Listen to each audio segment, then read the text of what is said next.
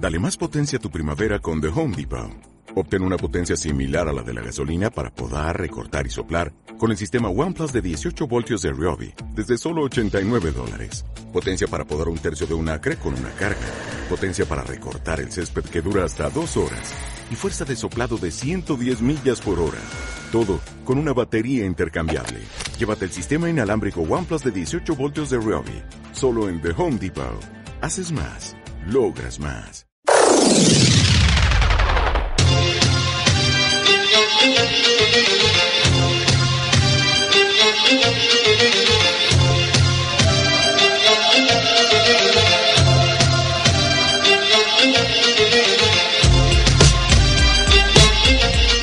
Y una vez más suena el sonido de Sin Miramientos con la Rebe tosiendo ahí en el último instante. Buenas noches, Rebe. Buenas noches. ¿Qué tal? Bien. Te voy a bajar mucho la música para que se te oiga.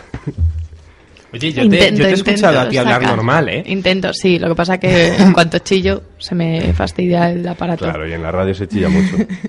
Bueno, ¿de qué nos venís a hablar hoy? Del toma daca y dale. Bueno, el Dale está dándole a otra cosa en Buenos Aires. No, no, Eh, eso es- eso es bueno. Dale está aquí. Eh, bueno, es que nu- nunca Es sé quién Daca. es quién. Daca. Daca. ¿Daca? Yo soy Toma. Vale, venga. ¿Qué traes? Dale. Venga, dale, empiezo.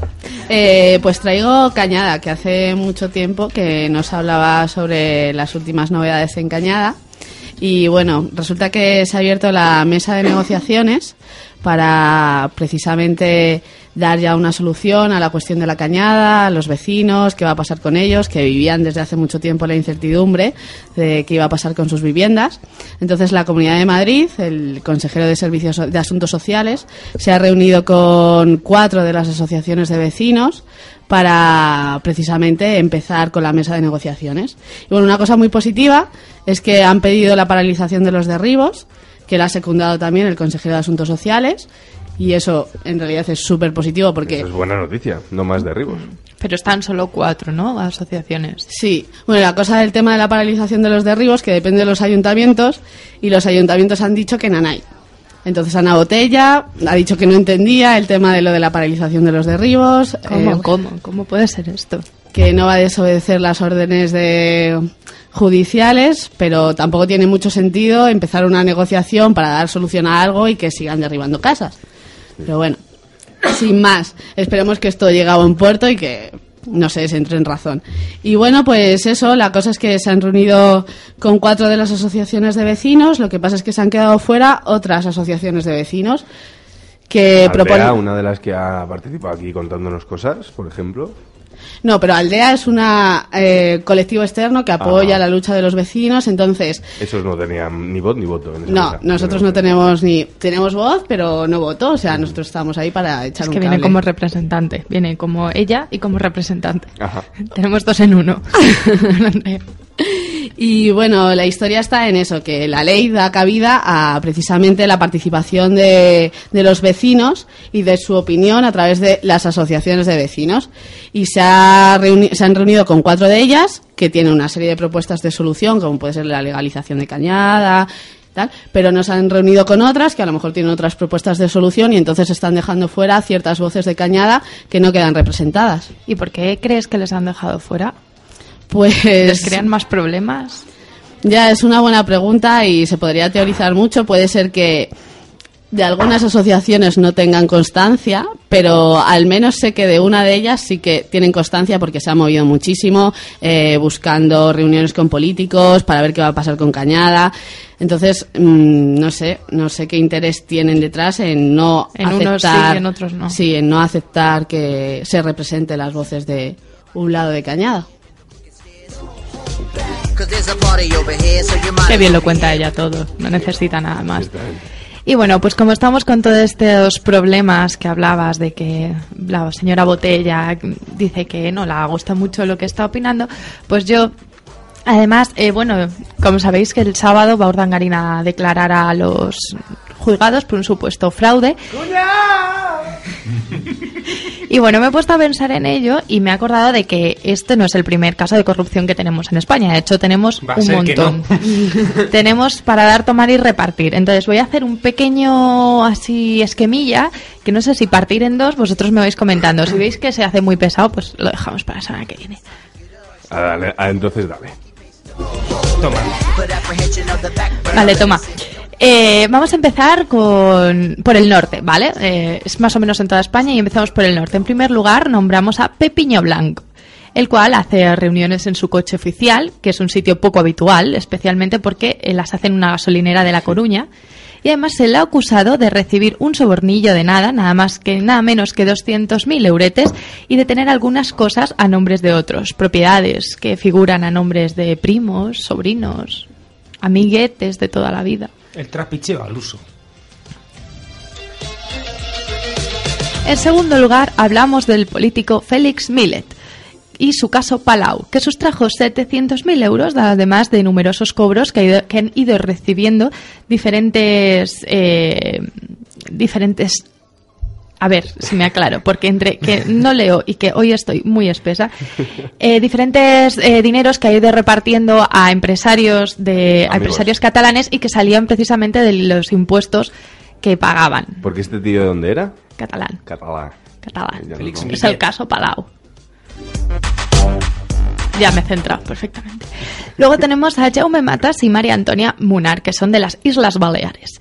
Jaume es el principal protagonista del caso Palmarena, que no sé si sabéis lo que es, pero bueno, es una se quería construir un centro deportivo llamado Palmarena en, en las Baleares, que comenzó costando unos 48 millones de euros y terminó entre 90 y 100 millones. Nunca se ha aclarado exactamente cuánto fue lo que se, se gastó en eso, teóricamente.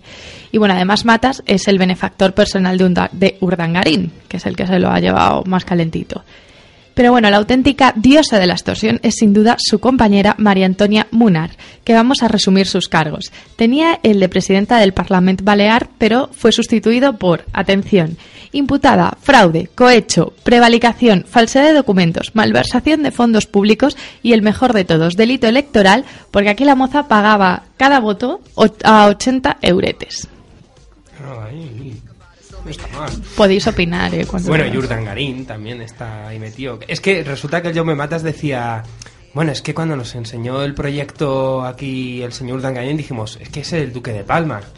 y le preguntaban, ¿pero no hace concurso? Y dice, que cuando el Duque de Palma te trae un proyecto... Hombre, dile tú que no al rey. Claro, dile tú que, no al rey. A Radio Vallecas y dice, oye, que quiero grabar una cuñita para decir que... llama al verdugo y te decapita. Hombre, pues claro.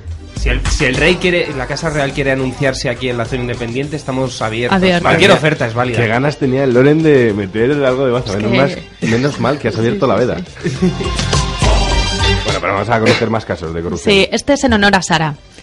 Traemos a Paquito Camps que ha sido indemne por el tema de sus trajes, pero bueno, eh, aún le queda visitar un par de veces más los juzgados porque tendrá que explicar los contratos que tiene con el clan con el clan Gürtel, la financiación ilegal de su partido, el PP Valenciano, y los regalitos que le daba a Urdangarín.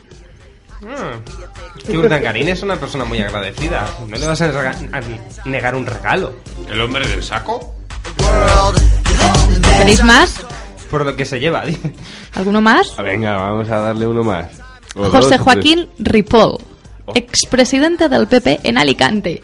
Y ojete a la lista de imputaciones del mozo. Ojete. Ojete. ojete. Es que esta tarde estaba súper espléndida. Ojete es un Como sindicato... estoy con los analgésicos, me hacen fascinar. Ojete es un sindicato amarillo. Por eso no me gusta tanto. Bueno, está imputado por cohecho, fraude, tráfico de influencias, revelación de secretos y la mejor de todas, negociaciones con diversos funcionarios para que amañanan una contrata de residuos urbanos. Ole, qué maravilla. Señores, tenemos lo que nos merecemos. Se abre ese debate porque realmente nos educaron muchísimo a nosotros, juventud, ahora ya medio adulta, tanto nos educaron. Si, y si no es adulta, a hostias. Tanto nos educaron que todo el mundo hace trampas. Entonces, todo el mundo se lamenta, pero no tampoco te creas que importa. O sea, si tú conoces a alguien que hace lo mismo, dice que, que espabilado. Mientras no lo juzgue, claro. mientras salga inocente en un juzgado. Ya, porque de todos esos, o sea, alguno ha sido. Ha sido, sí, uno. Eh, uno Camps, que ha sido juzgado, Pero y Ripoll. y Bien inocente. Es que es una maravilla poder gritar ese hombre, sabiendo todo lo que ha hecho, y decir, soy inocente. Que Oye, justo tiene que dormir por las noches, él y el juez que le juzgó. Madre mía, es, y, y el condenado del, del abogado este, el garzón, un, un Mindundi, ¿no? Es que, madre mía. Y que luego metan entre rejas al señor de Megubload. Y luego, Manda, manda. El, el- el Montes, el preso más antiguo, ahí sufriendo hasta que ya lo han sacado por fin, Sí, pero madre mía. Bueno, les ha costado sacarle, ¿eh? Que había terminado ya la condena hace años. Todo esto es un... Y os cuento un último de, Canarias y vamos a dejar el sur y el centro para, Yo traigo una para noticia la semana también, que viene. Luego, Después, después. Después de ella. Después de ella.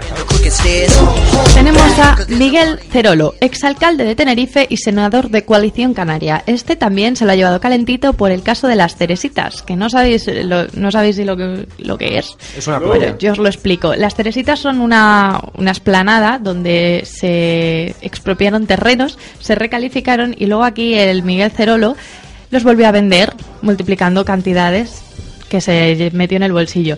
De hecho, la administración, la administración lo, ha lo ha calificado como pelotazo de libro. O sea, el mayor pelotazo urbanístico que se ha dado en este se país. estudie, ¿no? Historia de la corrupción española. Aparecerá este como el primer ejemplo de la buena corrupción urbanística. Ejemplo Ni. Malaya ni nada. Es el claro, claro, claro caso de corrupción española. Madre mía, un mundo apasionante, ¿eh? Sí, sí, pues te quedan los mejores. Voy adelantando, que es el clan Chávez, porque lo llamo clan porque son ciento y la madre. Es toda la familia, prácticamente. ¡Inocente! Creo que la abuela es la única que se salva y porque está jubilada. Y luego, eh, bueno, el caso Malaya, que ya... El Gürtel de Madrid, Y los Gürtel, los Gürtel, porque son más de 60 personajillos, ¿eh? imputados. Madre mía, o sea, que quedaros a la escucha. de Y que van a estar lineamientos. a dobelica, seguro. Oye, pues re, de puta madre, muchas gracias. Perdón por de puta madre, muchas gracias. Muchas de nada, Eloy.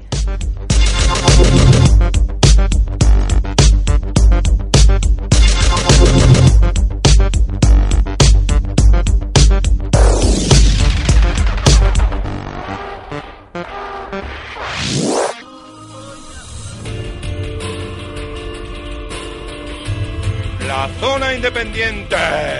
Arroba Radio Vallecas punto org. ¡Epa! ¡Atenta familia! Quietitos aquí. Caos y fractales y apretaros los pedales. Radio no lineal.